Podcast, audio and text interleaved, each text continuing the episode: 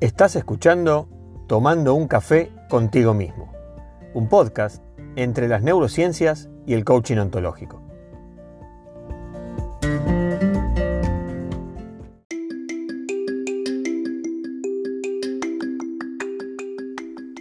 En el episodio de hoy te voy a hablar de cómo Greg Braden, en su libro La curación espontánea de las creencias, investigó el tema de las peticiones, de los deseos, de los rezos, de aquellas cosas que uno necesita y pide desde lo más profundo de su mente a Dios, al universo o a quien sea. ¿Cuál es el secreto que hace que lo que uno desea o lo que uno pide se cumpla o por el contrario no se cumpla? Seguí escuchando.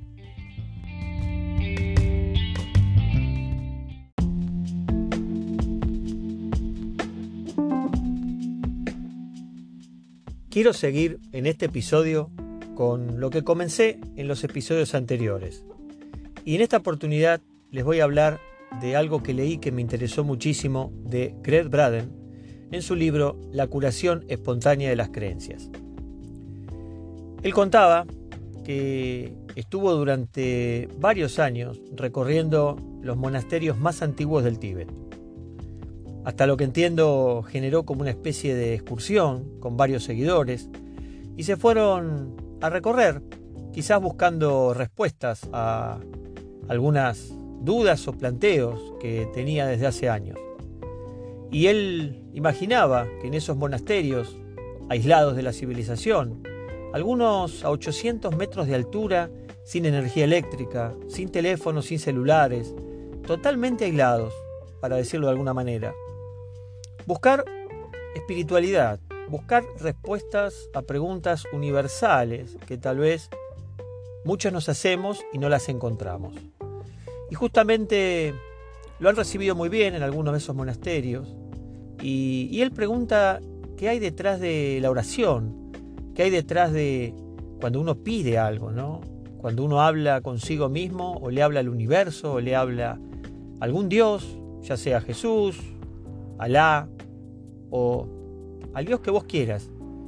Se le pide algo, tal vez en un momento de desesperación o no.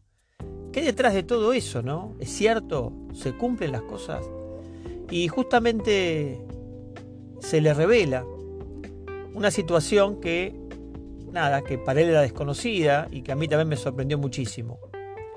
Que sí, que es real, pero el tema es cómo uno lo pide. Ahí está el gran secreto. No es lo mismo pedirlo de una manera simplista, sin sentirlo, que cuando uno realmente pide algo y, lo hace con, una emoción, con un sentimiento tan potente que, que hace la diferencia, ¿no? Que pareciera que mediante esa emoción tan fuerte conectamos con la cuántica universal. Y esto lo lleva a investigar un evangelio, y acá nos metemos un poquito en la religión católica, en la Biblia, pero es muy interesante esta parte, porque hay un evangelio que obviamente no está incorporado en la Biblia católica, y se llama el Evangelio de Tomás, que fue encontrado en algún lugar de Medio Oriente, en este momento no recuerdo exactamente, hará unos 70, 80 años, fue encontrado ese manuscrito original que según algunos expertos en la materia, grafólogos, eh, dicen que data de los primeros años de, la vida de Jesús. Algunos dicen que es año posterior a su muerte, ¿no? Tal vez años 50, años 60 después de Cristo. O imagínense, estamos hablando de un manuscrito que tiene 2000 años. Y este justamente Evangelio de Tomás relata eh, cosas de la vida de Jesús e inclusive sus propios dichos. Él explica justamente en este Evangelio, se explica que la unión entre pensamiento y emoción, o sea, un sentimiento muy fuerte, genera un poder que literalmente puede modificar nuestra realidad. El poder de lo que creemos y sentimos es la clave de la sabiduría, que justamente él descubre que estuvo preservada en los lugares más antiguos y magníficos del planeta. Ahora, fíjense lo interesante de esto, ¿no? Porque creo que eh, este texto no debe ser tomado a la ligera, ¿no? Y entendiendo que es real, porque así lo, lo establecieron los expertos, están escritos en él prácticamente los dichos de Jesús. Uno puede tomar a Jesús como nada, como una persona mística, puedes tomarlo como tu Dios, como más te guste, pero sí sabemos que el nombre de Jesús recorrió dos mil años de historia en el mundo entero. Entonces, a mí me interesó porque justamente, y repito, según dichos de Jesús, escritos en este manuscrito, dice que la unión entre pensamiento y emoción es lo que hace la diferencia, es lo que genera ese poder que literalmente puede modificar nuestra realidad. Y Gred lo entiende como que mediante esta poderosa combinación entre un deseo, lo que yo pienso, y un sentimiento que lo saco de mis entrañas, de mi corazón, genera una onda electromagnética, genera una frecuencia tal que aparentemente sería la llave o el switch que yo puedo encender para conectar con la cuántica universal. Y a partir de ahí, dicen, podemos creerlo o no, que si conecto con esa cuántica, todo es posible. Todo lo que uno pida va a ser concedido. Uno ha escuchado también, inclusive en textos de la Biblia, pide y se te darás. ¿no? Siempre nos han enseñado lo de la oración. Y bueno, por eso este autor fue un poco más allá y quiso encontrarle tal vez una base, podríamos decir, un poco más científica, un poco más real, ¿no? Y fíjense lo lindo de esto, ¿no? Que un monje tibetano, a 800 metros de altura, aislado totalmente del mundo, le dice esto. Y luego en un manuscrito que tiene casi 2000 años, de alguien que supuestamente conoció a Jesús y empezó a escribir todo lo que él enseñaba, y por algún motivo la iglesia no lo ha reconocido, no lo ha incorporado en el Nuevo Testamento, se dice justamente lo mismo.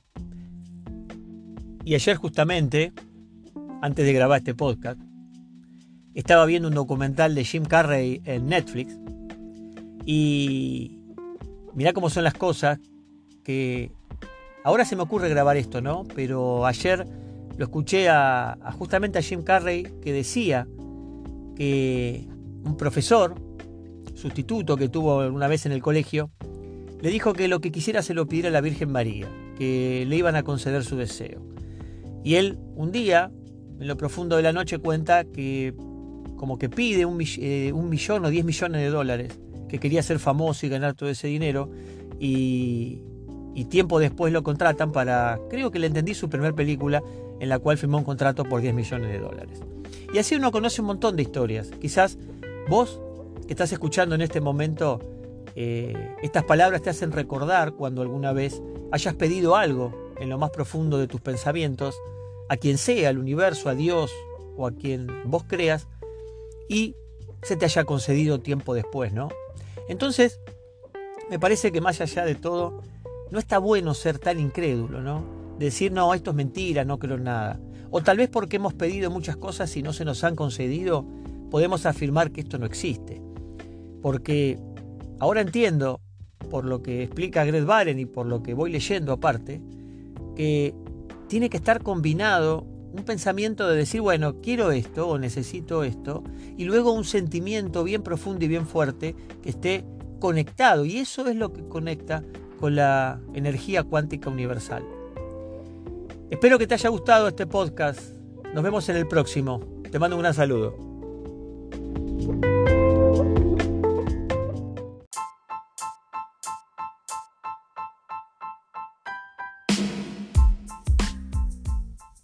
Este tema lo voy a continuar en un próximo episodio.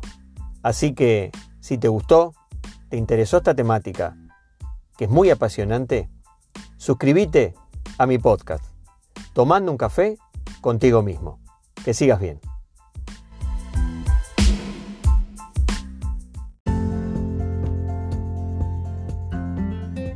Tomando un café contigo mismo, un podcast de Pepe Lousao, entre el coaching ontológico y las neurociencias.